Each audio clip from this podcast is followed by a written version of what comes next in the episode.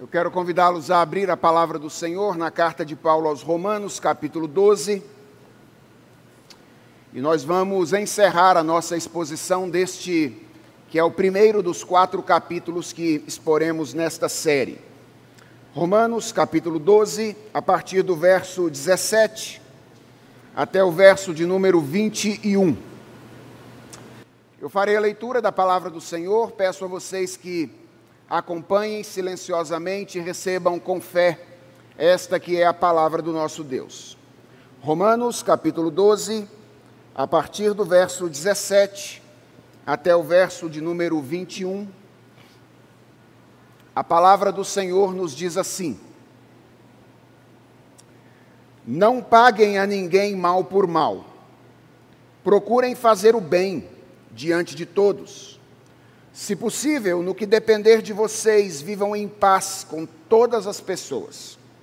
Meus amados, não façam justiça com as próprias mãos, mas deem lugar à ira de Deus, pois está escrito: A mim pertence a vingança, eu é que retribuirei, diz o Senhor. Façam o contrário. Se o teu inimigo tiver fome, dá-lhe de comer. Se tiver sede, dá-lhe de beber, porque fazendo isto você amontoará brasas vivas sobre a cabeça dele. Não se deixem vencer pelo mal, mas vença o mal com o bem. Vamos orar? Senhor, é diante da tua palavra que nós estamos e é por ela que nós queremos ser instruídos nesta manhã. O nosso desejo é que este servo seja apenas o canal, o instrumento através do qual a palavra do Senhor chegue ao coração dos meus irmãos. E, ó Deus, nós desejamos muito que todos nós, enquanto nós meditamos na tua palavra, sejamos edificados pelo Senhor. E para isso nós te pedimos, sejas o teu espírito, o nosso mestre nesta manhã. É a oração que fazemos em nome de Jesus. Amém. A boa, perfeita e agradável vontade de Deus este é o título da série de mensagens que eu tenho pregado a vocês nos últimos dias. E a pergunta que nós temos tentado responder nesta série, que versa sobre os quatro últimos capítulos da carta aos Romanos, é: o que é que Deus espera de nós como resposta à salvação que Ele planejou, executou e nos ofereceu? O que é que Deus espera de nós como resposta à salvação que Ele planejou, executou e nos ofereceu? Na primeira mensagem, que versou sobre os dois primeiros versículos do capítulo 12, nós vimos que, de uma maneira geral, a vontade de Deus é que a nossa vida inteira, em cada uma das suas dimensões, expresse a nossa nova condição em Cristo. Isto é o que Deus deseja, que toda a nossa vida revele aquilo que nós nos tornamos em Cristo Jesus. E a partir da mensagem seguinte, nós começamos a ver o que isso significa de maneira mais específica, de maneira mais pormenorizada. Na segunda mensagem da série, versando sobre os versículos 3 até o versículo 8, nós vimos que isso significa ter uma autocompreensão equilibrada. Deus deseja que nós tenhamos uma visão realista ao nosso respeito, que nós não pensemos de nós mesmos a quem ou além do que convém, mas que nós nos vejamos à luz do Evangelho como pecadores imerecidamente amados pelo Senhor. Na mensagem da semana passada, versando sobre os, no, os, versos 9 até o verso 16, nós vimos que além de transformar a maneira como nós nos vemos pessoalmente, o Evangelho deve mudar também a maneira como nós vemos os nossos irmãos e a maneira como nós nos relacionamos com eles. Deus deseja que o mesmo amor com que nós fomos amados por Ele, um amor sincero, um amor objetivo, esteja encarnado em nossas ações e atinja através das nossas ações os nossos irmãos. E hoje, a partir da exposição de Romanos, capítulo 12, versos 17 a 21, nós veremos que, para além da relação conosco mesmos, e para além da nossa relação com os nossos irmãos, a boa, perfeita e agradável vontade de Deus inclui a nossa relação com os nossos inimigos. O Evangelho não transforma apenas a maneira como nós nos vemos, o Evangelho não transforma apenas a maneira como nós vemos e nos relacionamos com os nossos irmãos, mas o Evangelho também transforma a maneira como nós vemos e nos relacionamos com os nossos inimigos. E nós vamos verificar isso expondo essa passagem passando por três diferentes passos, cujo primeiro é o ensino que nós temos nessa passagem, pressuposto por ela, na verdade, de que a nova vida em Cristo não exclui as inimizades. Essa é a primeira coisa que nós aprendemos aqui com esta passagem. A nova vida em Cristo não exclui as inimizades. Irmãos, não é incomum nós nutrirmos certa expectativa romântica, uma expectativa meio ingênua a respeito do que acontece conosco depois que nós somos alcançados pelo Evangelho. Não é incomum, por exemplo, nós imaginarmos que uma vez que o Evangelho nos alcançou, nós nos convertemos e agora nós nos esforçamos para viver em conformidade com a vontade de Deus, então nós vamos nos dar bem com todas as pessoas ao nosso redor. Vejam, irmãos, é verdade que a vida com Jesus costuma gerar sabedoria relacional, e também é verdade que o resultado desta sabedoria relacional costuma ser relacionamentos mais harmônicos, relacionamentos mais confortáveis. Isso é verdade. Mas as orientações que Paulo dá nesta passagem deixam muito claro que o compromisso com Jesus não exclui a possibilidade de existirem inimigos nossos. Pelo contrário, a relação com o Evangelho pode, por si mesma, nos trazer algumas vezes algumas dificuldades relacionais.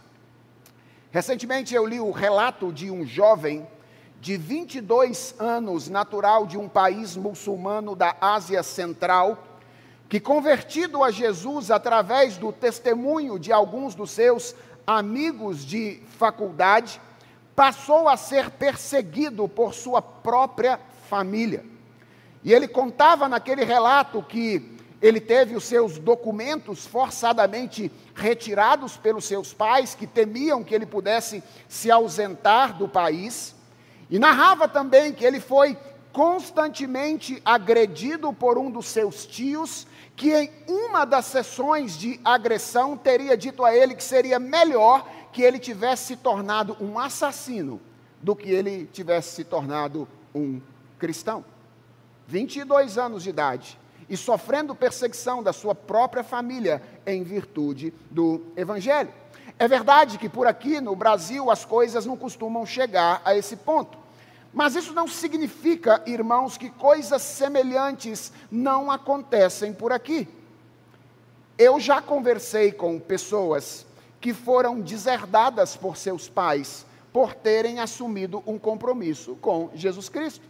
Pessoas cujos pais disseram: Ok, você quer seguir a Jesus, siga, mas não conte com absolutamente nenhum, de, com nenhum apoio da nossa família daqui para frente. Eu tenho conversado frequentemente com outras pessoas que sentem que estão sendo retalhadas, seja em casa, seja entre os amigos, seja na escola, seja no ambiente de trabalho, por causa da sua fé.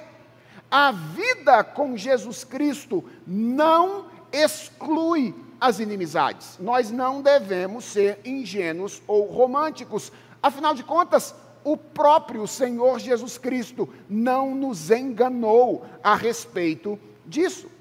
Dê uma olhadinha, por exemplo, no que Jesus disse aos discípulos, escrevendo, ou ah, como João escreve no capítulo 15, versos 19 e 20 do seu evangelho. Jesus Cristo disse assim aos discípulos certa vez: Se vocês fossem do mundo, o mundo amaria o que era seu. Mas vocês não são do mundo. Pelo contrário, eu dele os escolhi. E por isso o mundo odeia vocês.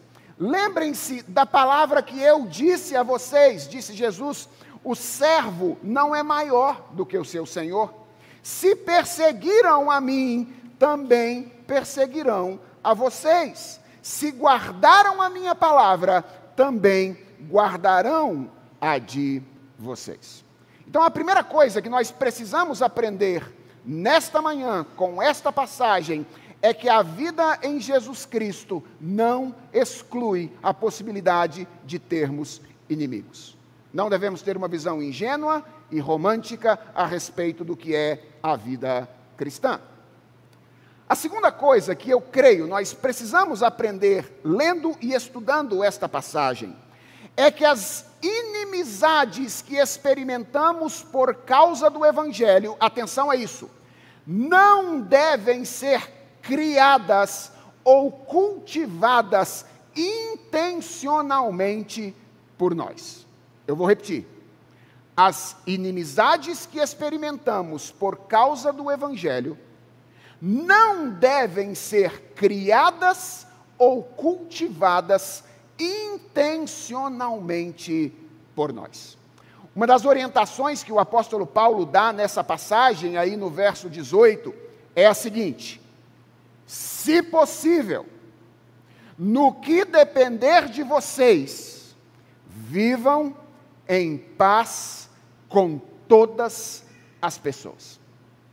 Irmãos, esta orientação do apóstolo Paulo mostra que, ao mesmo tempo em que é verdade que a vida no Evangelho não exclui inimizades, também é verdade que um cristão não pode ser um promotor intencional de inimizades. E a razão para isso é muito simples: é que o Evangelho é a revelação da boa disposição relacional de Deus para conosco. O Evangelho nada mais é do que o movimento de Deus em nossa direção para promover o relacionamento dele conosco quando nós ainda éramos os seus inimigos. Ora, irmãos, uma vez alcançados pelo Evangelho, é esperado, portanto, que demonstremos em relação às pessoas a mesma disposição relacional que Deus demonstrou em relação a nós na pessoa de Jesus Cristo. Uma das características do cristão, como Jesus deixa claro quando prega o seu famoso Sermão do Monte, é que o cristão é um pacificador. Bem-aventurados os pacificadores. Irmãos, isso significa que entre as coisas mais inconsistentes que podem existir está um cristão briguento, destruidor de relacionamentos, que adora ver o circo pegar fogo. Essa é uma das coisas mais inconsistentes muito, uma das coisas mais incongruentes que pode existir no ambiente do Evangelho. Eu gostaria de chegar aqui nessa manhã e dizer a vocês que esse cristão é uma espécie em extinção. Mas, lamentavelmente, irmãos, ainda parece haver muitos cristãos que, em maior ou menor grau, se relacionam, sobretudo com pessoas que não são cristãs, tem alguns que se relacionam com outros crentes também, promovendo e acirrando inimizades. Por exemplo, cristãos que deixam de falar com as pessoas porque as outras pessoas não são cristãs. Cristãos que, quando falam com outras pessoas, falam de cima para baixo, como se as pessoas fossem ignorantes e não soubessem de absolutamente nada. Cristãos que muitas vezes ridicularizam o comportamento das pessoas porque as pessoas não são cristãs. Cristãos que muitas vezes zombam da religião dos outros porque eles não são cristãos. Irmãos, vejam o que o apóstolo Paulo diz em Romanos, no capítulo 12, verso de número 18: Se possível, no que depender de vocês, vivam em paz com todas as pessoas. Essas palavras do apóstolo Paulo mostram que esta atitude de cultivar, criar e cultivar inimizades não está correta. Quem viu Deus vir amorosamente em sua direção, quando ainda era um inimigo dele, não pode agir desta maneira. Vejam, eu não estou dizendo com isso que nós devemos promover ou preservar a paz em todas as circunstâncias a qualquer custo. A paz não é o nosso Deus. Portanto, nós não preservamos a paz a custo da verdade, por exemplo. Se for necessário brigar para que a verdade seja estabelecida, nós fazemos isso. Mas não convém, isso é o que o apóstolo Paulo está ensinando aqui, que nós cristãos sejamos promotores intencionais do caos. Promotores intencionais de inimizades. Então, até aqui nós já aprendemos que a nova vida em Cristo não exclui inimizades. Nós já aprendemos que, embora a nova vida em Cristo possa existir ou coexistir com inimizades, essas inimizades não devem ser geradas e alimentadas por nós, se elas existirem, que seja por causa da dureza do coração dos outros, e não por causa da dureza do nosso coração. Mas há uma última verdade com a qual eu quero gastar um pouquinho mais de tempo nesta manhã. É que a vontade de Deus, quando estas inimizades existem, é que nós amemos os nossos inimigos. Vejam, irmãos, o apóstolo Paulo deixa claro nessa passagem que o amor não deve ser a base dos nossos relacionamentos com os nossos irmãos, simplesmente. Isso foi o que nós aprendemos na semana passada, que o amor deve ser a base dos nossos relacionamentos com os nossos irmãos. Mas hoje Paulo está dando um passo além e está nos ensinando que o amor também deve ser a base dos nossos relacionamentos com os nossos inimigos. E talvez a pergunta que nós devamos fazer é: o que significa de maneira prática amar os nossos inimigos? E eu diria que significa basicamente duas coisas. A primeira é rejeitar a nossa tendência à vingança. Nós amamos os nossos inimigos quando nós rejeitamos a nossa tendência à vingança. Veja o que Paulo diz na primeira parte do texto, nos versos 19 até, 17 até o verso 19. Ele diz assim: Não paguem a ninguém mal por mal. Procurem fazer o bem diante de todos. Se possível, no que depender de vocês, vivam em paz com todas as pessoas. Meus amados, não façam justiça com as próprias mãos, mas deem lugar à ira de Deus, porque está escrito: A mim pertence a vingança, eu é que retribuirei, diz o Senhor. O que é a vingança? A vingança é a maneira como nós chamamos a retaliação que é imposta por alguém que foi ofendido ou lesado contra aquele que o ofendeu ou o lesou. Todos nós sabemos que isso é a vingança. O que nem sempre nós nos lembramos ou refletimos sobre é que, como a ofensa, a vingança pode acontecer de maneiras muito diferentes. Aliás, eu diria que nós somos muito criativos quando a questão é ofender ou vingar. Sempre que nós pensamos em vingar, nós pensamos diretamente em atitudes mais radicais. Mas a verdade é que a vingança pode acontecer, por exemplo, através da maledicência. A vingança pode acontecer através da ironia. A vingança pode acontecer através da indiferença. A vingança pode acontecer através da agressão verbal. E aí sim, ela pode também chegar à agressão física e até a sua manifestação mais terrível, que é quando alguém atenta contra a vida de outra pessoa e o assassina ou a mata. A orientação de, do apóstolo Paulo aqui é a de que, prestem atenção a isso, aquele que foi alcançado pelo Evangelho nunca deve agir desta maneira. Deixa eu fazer alguns esclarecimentos, porque eu acho que isso às vezes é meio mal entendido no nosso meio e no nosso contexto. O primeiro esclarecimento que eu acho importantíssimo fazer é que essa orientação bíblica não pressupõe que a vingança em si seja algo ruim, certo?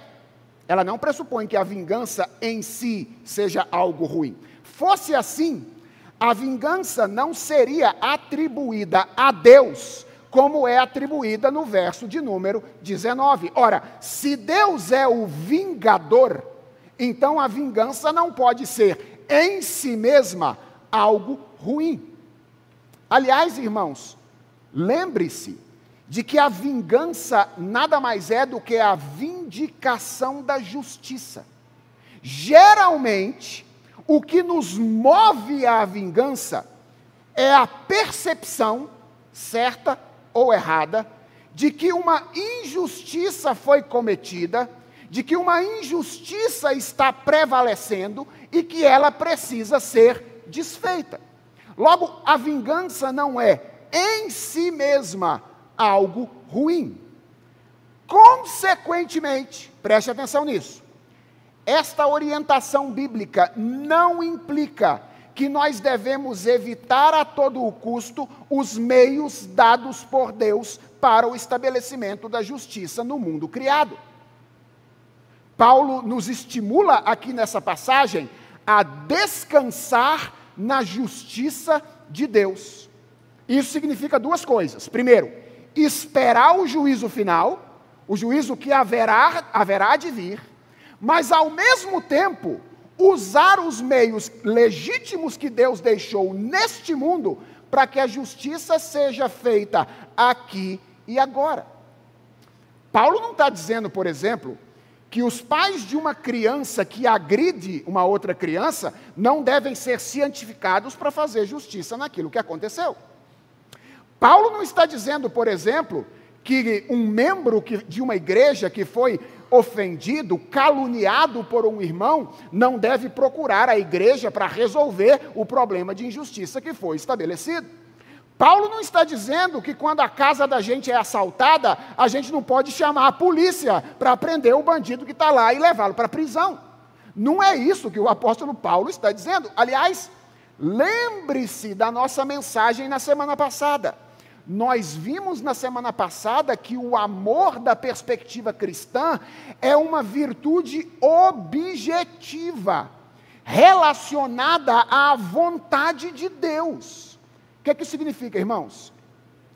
Que quando nós acionamos os responsáveis pela, pela execução da justiça, para vingar os maus feitos cometidos contra nós ou com os outros ao nosso redor, se nós o fazemos corretamente motivados, nós estamos amando as pessoas. Porque nós estamos promovendo, através dos meios ordenados por Deus, o verdadeiro bem delas. Qual é o verdadeiro bem de uma criança que agride a outra? É que o pecado dela não seja julgado e a justiça não seja vindicada? Qual é o verdadeiro bem de um cristão que calunia o seu irmão? É que ele não seja disciplinado? Claro que não. Qual é o verdadeiro bem do assaltante que acha que as coisas dos outros lhe pertencem e sai entrando na casa dos outros? É que alguém diga para ele que ele está caminhando por um caminho que o levará à destruição. Portanto, o que Paulo está dizendo aqui não é que nós não devemos é, caminhar em direção ao estabelecimento da justiça por meio dos caminhos legais. Quando nós fazemos isso, nós não estamos pagando o mal com o mal. Nós estamos pagando o mal com o bem. Nós estamos agindo de acordo com aquilo que Deus deseja que nós façamos. Paulo não está dizendo a nós que nós devemos fazer vistas grossas à injustiça que é cometida contra nós e ao nosso redor. O que Paulo está dizendo, irmãos, é que nós não devemos ser apressados e não devemos fazer justiça com as nossas mãos e do nosso jeito. E por que é importante a gente perceber isso? Ora, irmãos, porque essa é a nossa tendência. Assumir nas nossas próprias mãos o direito de executar a justiça. E frequentemente nós nos orgulhamos disso. Por exemplo, a gente acha que é bonito chegar para os outros e dizer assim: Ó, oh, eu sou desses mesmo, eu não levo desaforo para casa. Ó, oh, comigo é assim, já vai sabendo. Bateu, tomou. comigo é assim. Bateu, tomou. Parece que nós somos tendentes ao espírito de Lameque. Lembra de Lameque? O homem que orgulhava da sua, se orgulhava da capacidade de fazer justiça com as próprias mãos. Se Caim é vingado sete vezes, Lameque será vingado setenta vezes sete. Isso lembra alguma coisa a você? Olha de onde parece que Jesus tirou os 70 vezes 7. Jesus está, de alguma forma, comparando duas mentalidades. A mentalidade de Lameque, que é esse homem que garganteia a sua capacidade de fazer justiça com as suas próprias mãos, e a mentalidade do reino de Deus, que é a mentalidade que abre mão, que rejeita a sua tendência à vingança. Vejam, irmãos, esse comportamento, ele pode até ser admirado pelas pessoas nos nossos dias, mas ele não deve acompanhar aqueles que foram alcançados pelo Evangelho. Por três razões, pelo menos, tá? A primeira é que quando nós fazemos justiça com as nossas próprias mãos, nós estamos assumindo o lugar que pertence a Deus. E, consequentemente, estamos quebrando a primeira e mais básica orientação deste capítulo de Romanos, que é: ninguém pense de si mesmo além do que convém. Você entendeu por que, que começa aí? Se você não entender quem você é, você não vai conseguir dar os próximos passos. É por isso. A gente acha que pensar de nós mesmos além do que convém é só quando a gente imagina que a gente é Deus na nossa cabeça. Não é não, irmãos. Todas as vezes que nós tomamos a vingança com as nossas próprias mãos, nós estamos pensando de nós mesmos além do que convém, porque estamos assumindo um lugar que não nos pertence. Pertence ao Senhor. Em segundo lugar, nós não devemos, em hipótese alguma, fazer justiça com as nossas próprias mãos, porque, em virtude da nossa ambiguidade atual, quem nós somos? Por um lado, somos santos, mas nós ainda somos pecadores. O nosso senso de justiça, que é de onde brota a nossa sede de vingança, geralmente vem acompanhado do nosso orgulho. E sabe o que é que isso gera? Um desequilíbrio nos nossos juízos, um desequilíbrio nas nossas conclusões, sobretudo quando nós estamos julgando em causa própria. Irmãos, é ingênuo demais imaginar que nós podemos ser réus, juízes e promotores de justiça ao mesmo tempo, sem cometer exageros. Você não vai ler bem a situação. Possivelmente vai interpretar coisas que eram justas como se fossem injustas contra você. E quando for medir qual é a pena necessária, vai ter muita dificuldade de ser equilibrado na execução da justiça. Por isso o apóstolo Paulo diz: não façam justiça com as próprias mãos. Porque quando vocês tomam a justiça nas mãos de vocês, vocês têm a tendência de desequilibrar e desencaminhar o processo. Mas há uma terceira e última razão pela qual nós devemos rejeitar essa tendência a fazer justiça. E eu quero que você preste atenção nisso. É que o que veio ao seu encontro quando você era inimigo de Deus, não foi a justiça dele, foi a misericórdia dele. Essa é a razão maior. Quando Deus se aproximou de nós, quando nós éramos inimigos dele, Deus não nos deu o que nós merecíamos, em virtude da nossa culpa. Isso é misericórdia. Ele sabia o que nós merecíamos, inferno. Mas ele não nos deu o que nós merecíamos, pelo contrário, ele tomou a nossa culpa, ele lançou sobre o seu filho e ele castigou o filho dele em nosso lugar.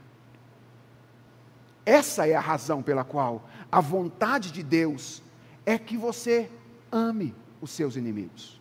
Isso significa não exercer vingança contra eles. A vontade de Deus é que a misericórdia com que Ele nos tratou quando nós éramos inimigos dele seja expressa através de nós na maneira como nós nos relacionamos com os nossos inimigos. E isso significa, de maneira muito prática, assim como nós não recebemos de Deus o que nós não, o que nós merecíamos, nós não devemos dar aos nossos inimigos aquilo que nós achamos que eles merecem. Porque entre o que nós achamos que eles merecem e o que eles merecem, geralmente existe uma diferença, certo?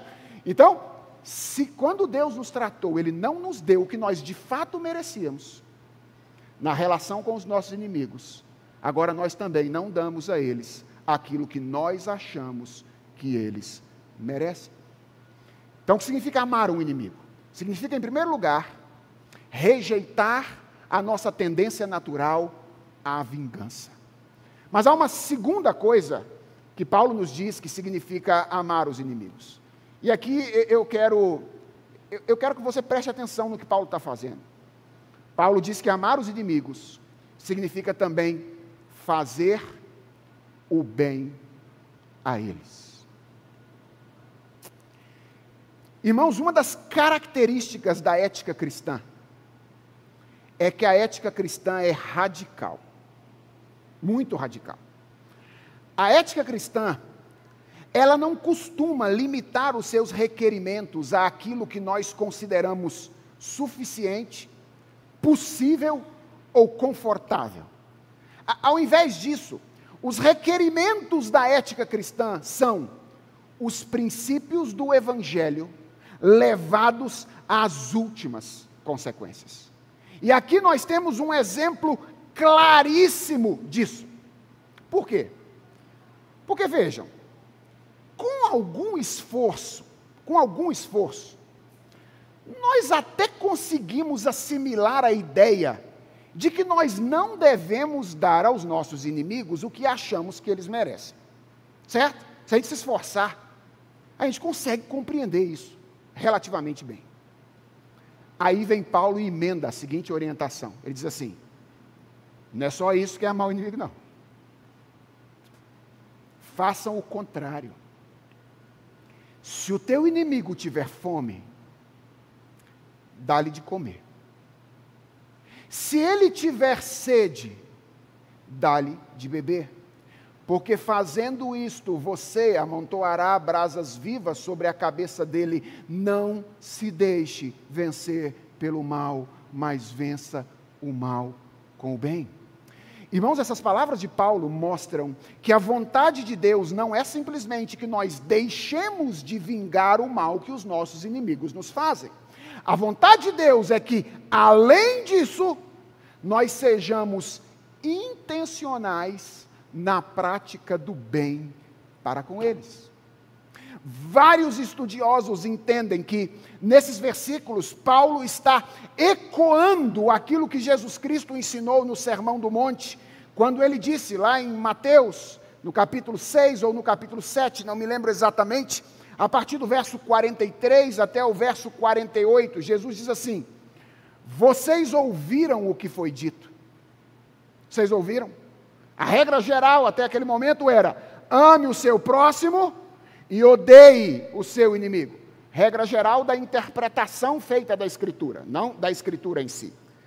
Eu, porém, lhes digo: Jesus está dizendo é, vocês achavam que essa ética estava legal, né? Então deixa eu dar um passo além com vocês. Eu, porém, lhes digo: amem os seus inimigos e orem pelos que perseguem vocês para demonstrarem que são filhos do Pai de vocês que está nos céus, porque Ele faz o seu sol nascer sobre os maus e bons e faz vir chuva sobre os justos e injustos. Porque se vocês amam aqueles que os amam, que recompensa vocês terão? Os publicanos também não fazem o mesmo? E se vocês saúdam somente os seus irmãos, o que é que vocês estão fazendo demais? Os gentios também não fazem o mesmo? Portanto, Sejam perfeitos, como perfeito é o Pai de vocês que está nos céus. Paulo está ecoando o ensino de Jesus Cristo aqui, e se nós juntarmos essas duas passagens em uma, nós vamos concluir que há, na verdade, duas coisas que devemos fazer quando a questão é intencionalmente fazer o bem em relação aos nossos inimigos. E a primeira dessas coisas é orar por eles. Jesus disse que nós amamos os nossos inimigos quando nós oramos por eles. Ele não disse exatamente qual é a oração que nós deveríamos fazer, e eu acredito que nós podemos orar bem e mal pelos nossos inimigos. E eu vou deixar o orar mal para lá e eu vou dizer o que eu acho que é orar bem pelos nossos inimigos. Qual é a petição mais amorosa que podemos fazer pelos nossos inimigos. Eu creio que a petição mais amorosa é que Jesus os encontre como um dia ele nos encontrou e os livre definitivamente da ira de Deus. Deixa eu fazer uma pergunta para você. É fácil para você fazer isso? Esse tipo de oração. Eu não estou falando de orar pelo inimigo, né? Porque geralmente a gente ora, só que a gente pede que Deus desça a ripa nele. Não é verdade? É isso que a gente pede. É, esse tipo de oração é fácil de fazer. Quando nós vemos alguém como inimigo de verdade, irmãos, nós ficamos incomodados só de imaginar que ele possa ser salvo, que ele possa ser feito nosso irmão, e que Ele possa morar conosco por toda a eternidade. Não é assim?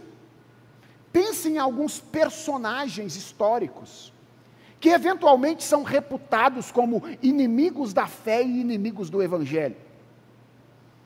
E quando as pessoas, a igreja vai orar por eles, elas oram, a igreja ora geralmente pedindo que eles sejam encontrados por Jesus Cristo e sejam libertados da ira vindoura que haverá de cair sobre eles se isso não acontecer. Não. O pedido mais natural para nós em relação aos nossos inimigos é que Deus lhes trate um a um e lhes cobre cada centavo daquilo que eles fizeram conosco. Esse é o nosso pedido. Irmãos, na verdade, o nosso coração é tão pobre de amor, que às vezes esse é o tipo de coisa que nós desejamos até para os nossos irmãos. Deus podia dar uma pesadinha na mão dele, né, sobre ele, para ele ver o que está, como é que é, né? A gente não pede um inferno, né? Inferno não, é muito. Mas assim, de vez em quando falar, olha, quando a gente se alegra, por exemplo, quando alguma coisa dá errado por alguém, por causa da nossa inveja para com Ele. O que a gente está fazendo é é se alegrando com aquilo que a gente não deveria se alegrar. Isso não está certo à luz da experiência que nós tivemos do Evangelho. Quando nós agimos assim, irmãos, nós estamos fazendo como aquele personagem da parábola que nós lemos durante a liturgia nesta manhã, que teve uma enorme dívida perdoada, mas tem dificuldade de perdoar as pequenas dívidas dos seus irmãos ou dos seus inimigos. Nós estamos como que dizendo sem palavras: veja, Cristo pagou pelos meus pecados, mas eu quero que você pague pelos seus. É isso. Cristo pagou pelos meus. Não tem nada mais mais autocentrado do que isso.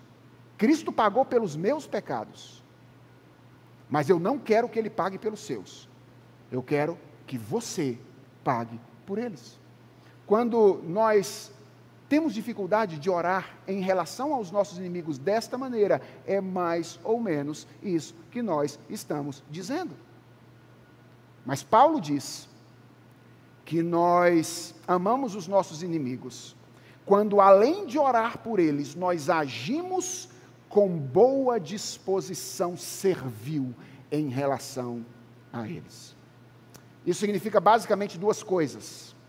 Primeiro, estar disposto à reconciliação.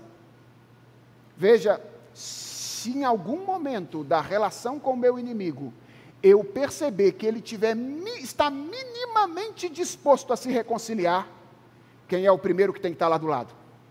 Sou eu.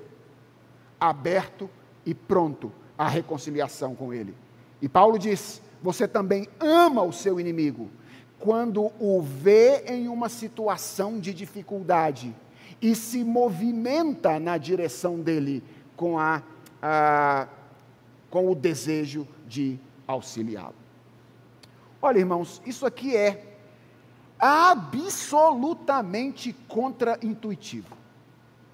Absolutamente contra-intuitivo. Se qualquer pessoa nessa manhã disser para mim assim: olha, eu tenho a maior facilidade de fazer isso, eu vou, vou estranhar. Não vou duvidar, porque eu creio que Deus pode santificar alguém de maneira bastante significativa. Mas isso aqui é muito contraintuitivo. Qual é a nossa tendência? Se alguém dá um tapa na nossa face, qual é a nossa tendência? É revidar e dar o tapa na face dele. Nós não temos essa facilidade de responder com serviço e amor às pessoas que nos ofendem. Mas o que eu quero que você perceba é que, embora seja contraintuitivo da perspectiva prática, é absolutamente compreensível da perspectiva do Evangelho. Por quê, irmãos? Preste atenção nisso. Porque Evangelho não é apenas misericórdia. Evangelho também é graça. Quando Deus se aproximou de nós, Ele não apenas não nos deu o que nós merecíamos, certo? Deus nos deu aquilo que nós não merecíamos. Essa é a diferença entre misericórdia e graça. Misericórdia é não dar a alguém aquilo que ele merece. Graça é dar a alguém aquilo que ele não merece. E foi assim que Deus agiu em relação a nós. Ele não apenas não nos condenou ao inferno como merecíamos, mas ele nos deu a fé, ele nos deu o Espírito Santo, ele nos deu a adoção de filhos, ele nos deu a comunidade dos irmãos, ele nos deu a vida eterna. Foi assim que Deus nos tratou quando nós éramos inimigos dele, com misericórdia e com graça. E é assim, irmãos, desta maneira, que Deus deseja que, respondendo ao Evangelho, agora nós tratemos os nossos inimigos. E a passagem termina com duas expressões interessantíssimas. A primeira é: fazendo isto, se você fizer isso, você amontoará brasas vivas sobre a cabeça do seu inimigo. E aí a gente lê esse negócio de fogo na cabeça do inimigo e já fica feliz, né? brasa na cabeça do inimigo, já fica feliz. Pelo menos tem uma hora aqui que é, vai chegar lá. Irmãos, no contexto, isso aqui parece sinal de arrependimento. Naquela época, as pessoas arrependidas expressavam a vergonha pelos seus atos, vestindo-se de pano de saco e colocando cinza na cabeça. O que, que Paulo está dizendo aqui? Paulo está dizendo que existe uma razão pragmática para você amar os seus inimigos. É que quando você faz isso, você amplia as chances de que eles sejam convencidos da maldade dos seus atos, se arrependam e sejam ganhos como irmãos. É isso que Paulo está dizendo. Fazendo isso, você amontoará brasas vivas sobre a cabeça dos seus inimigos. Se você recrudescer vingar e reagir de maneira diferente, você amplia a inimizade. Você só torna a inimizade mais difícil. Mas quando você decide amar o seu inimigo, as chances de que ele perceba o mal que ele fez e se arrependa são ampliadas pela graça e pela misericórdia de Deus. E há uma última expressão belíssima com a qual o apóstolo Paulo encerra essa passagem.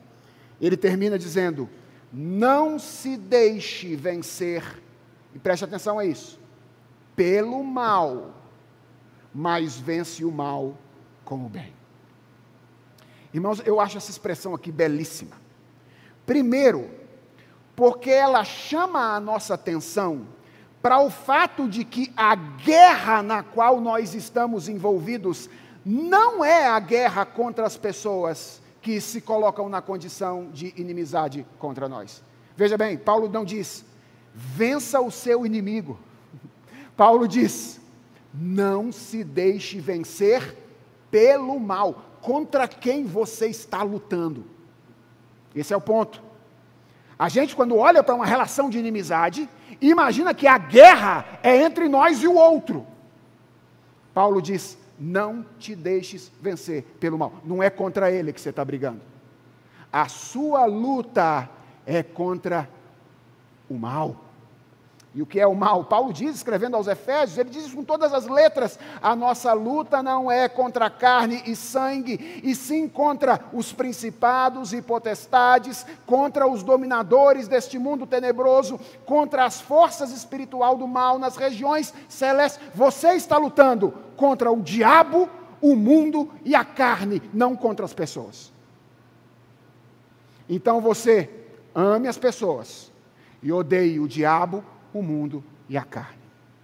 Isso é o que Paulo está dizendo aqui. Não te deixe vencer pelo mal. Entenda a natureza da batalha, mas vence o mal com o bem. E aqui, Paulo revela a estratégia de Deus para nós vencermos essa guerra. Qual é a estratégia? É a inversão. Essa é a estratégia de Deus. Irmãos, quando nós optamos por fazer o mal a quem nos fez o mal, nós vencemos a batalha aparente, mas perdemos a guerra real. Isso é o que acontece. As pessoas podem olhar para você e até bater palma, ó. Nossa, você vinga bem, hein? Venceu a batalha. Mas essa é só a batalha aparente. A guerra real você perdeu. Agora, quando você resolve fazer o bem a quem te fez o mal, então você pode até ter perdido a batalha aparente. As pessoas podem olhar para você e dizer, mas tu é trouxa mesmo, hein? O cara faz isso com você, ó, e olha o que você faz com ele. Tu é um babaca mesmo, né, meu filho? As pessoas podem dizer isso para você, imaginando que você perdeu a guerra verdadeira. Mas aquela era só a batalha aparente. A guerra real foi vencida. Porque quando você decidiu amar aquele que fez o mal contra você, você construiu barreiras de proteção no seu coração que impedem o avanço do mal dentro dele e ao seu redor. A vida cristã, irmãos, não nos livra de inimizades. Não nos livra. Nós vamos enfrentar inimizades ao longo da vida. Qual é a boa, perfeita e agradável vontade de Deus nesse particular? Primeiro, é que na medida do possível elas não existam. Depois, que se elas existirem, que seja pela dureza do coração dos outros e não pela dureza do nosso coração. E quando elas existirem, a vontade de Deus é que nós amemos os nossos inimigos. Que os nossos inimigos sejam impactados pelo amor que um dia nós recebemos quando fomos alcançados pelo Evangelho. Como? Não exercendo vingança sobre eles e estando nós dispostos a abençoá-los com aquilo que estiver ao nosso alcance. Olha, eu não conheço a sua história. Eu não conheço a sua história. Mas eu não preciso conhecer a sua história para saber que de uma forma ou de outra, más ações marcaram a sua vida. A vida de todo mundo no mundo é assim. A nossa vida é marcada por más ações.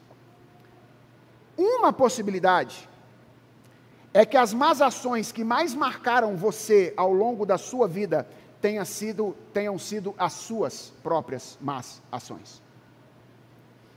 Talvez você esteja ouvindo essa mensagem nessa manhã e você tenha se atentado contra a vida, contra a honra ou contra as propriedades de uma pessoa e você sabe que isso não está resolvido. eu não posso terminar essa mensagem sem dizer duas coisas a você. Primeiro, Deus é justo. E porque Deus é justo, todo pecado será castigado. Não acho que você vai passar impune. Deus é justo. E porque Deus é justo, todo pecado será castigado. Agora eu tenho uma outra notícia para você a respeito do caráter de Deus. É que Deus é amor. E porque Deus é amor, todo pecado pode ser perdoado. Todo pecado pode ser perdoado. Tudo o que você precisa fazer nesta manhã, se enquanto você ouvia esta mensagem, você se sentia incomodado com as suas más ações do passado contra outras pessoas ainda não resolvidas, é vir a Cristo hoje. Reconhecer que o que você fez é pecado e é mal contra Ele, e confiar que a morte de Jesus Cristo é o castigo que o seu pecado merecia.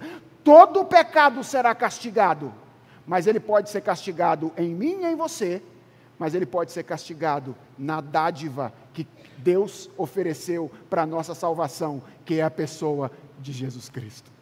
E se você hoje disser, eu sei que o que eu fiz ofendeu a Deus, eu sei que o que eu fiz ofendeu as outras pessoas, eu sei que estou nessa relação de inimizade porque eu a criei e a desenvolvi.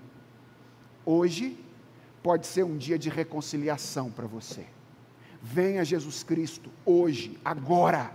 Deposite diante dele o seu pecado e você sairá deste lugar perdoado de uma vez por todas. Mas há uma outra possibilidade: é que as más ações que mais marcaram você tenham sido aquelas que foram realizadas por outras pessoas contra você. E nesse caso eu também tenho duas coisas a te dizer. A primeira é que, da perspectiva prática, é legítimo e desejável que você busque os meios determinados por Deus para que a justiça seja feita nesse mundo. Eu quero que você saiba disso.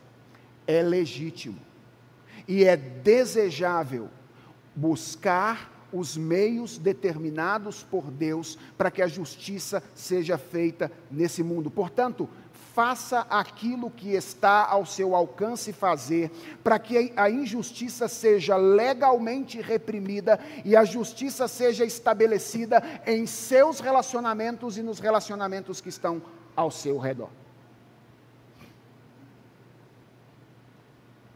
Ao mesmo tempo, eu preciso dizer uma coisa da perspectiva espiritual a você.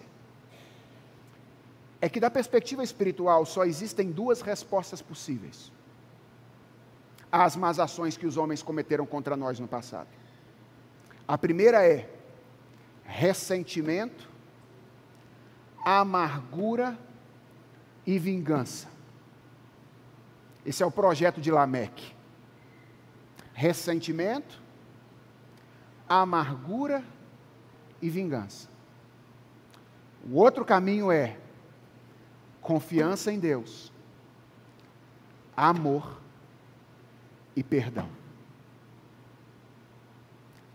Você vai ter que decidir o que vai fazer com isso. Com as inimizades que foram criadas contra você, através das ações de outras pessoas. Você vai ter que decidir o que vai fazer com isso. Ou você vai viver ressentido, amargo e alimentando a sua sede de vingança. Ou você vai confiar em Deus, perdoar e amar. Se você ainda não é um crente, tudo o que eu posso fazer nessa manhã é dizer que, se eu fosse você, eu optaria pelo segundo caminho. Porque o primeiro vai destruir a sua vida, de uma maneira ou de outra. Mas nesse caso, o que você tem da minha parte é uma recomendação. Dê ouvidos à palavra de Deus e faz aquilo que ela está apontando nessa manhã. Agora, se você já é um cristão, o que eu tenho que dizer para você é que você não tem escolha. Você não tem escolha. Porque a sua escolha precisa ser a escolha do Evangelho. Se você foi alcançado pelo Evangelho, ressentimento, amargura e vingança não podem estar em seu coração. Você precisa responder aos maus tratos das pessoas, confiando em Deus, perdoando as pessoas e amando-as, como Jesus Cristo as mandou, nos mandou fazer. Sabe qual é a boa notícia? A boa notícia é que você não precisa fazer isso sozinho. Jesus Cristo habita em você. Ele deu a você o Espírito Santo. Ele colocou você no contexto da comunidade da fé. E todas essas coisas são dádivas, a partir das quais Ele empodera você para fazer aquilo que você, sem Ele, jamais faria sozinho. Lembra de como é que o apóstolo Paulo se sentia encorajado quando ele se lembrava disso? Quando ele dizia: Agora já não sou eu mais quem vivo, agora é Cristo que vive em mim. Se Cristo vive em você, no poder de Cristo, você pode fazer aquilo que você jamais poderia fazer sozinho. Vamos orar?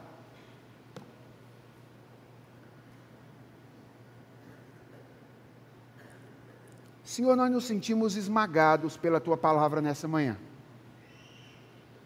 Nos sentimos esmagados porque tudo que ouvimos aqui é meio antinatural para nós.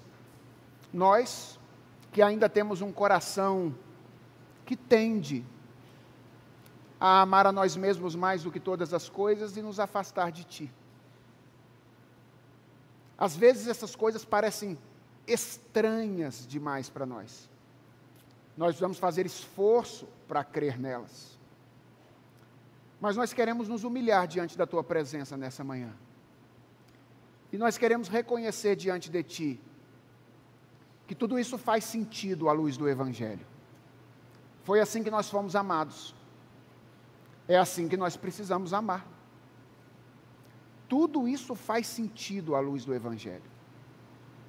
Mas nós queremos reconhecer diante do Senhor a nossa impotência a nossa incapacidade. Nós não somos capazes de fazer isso.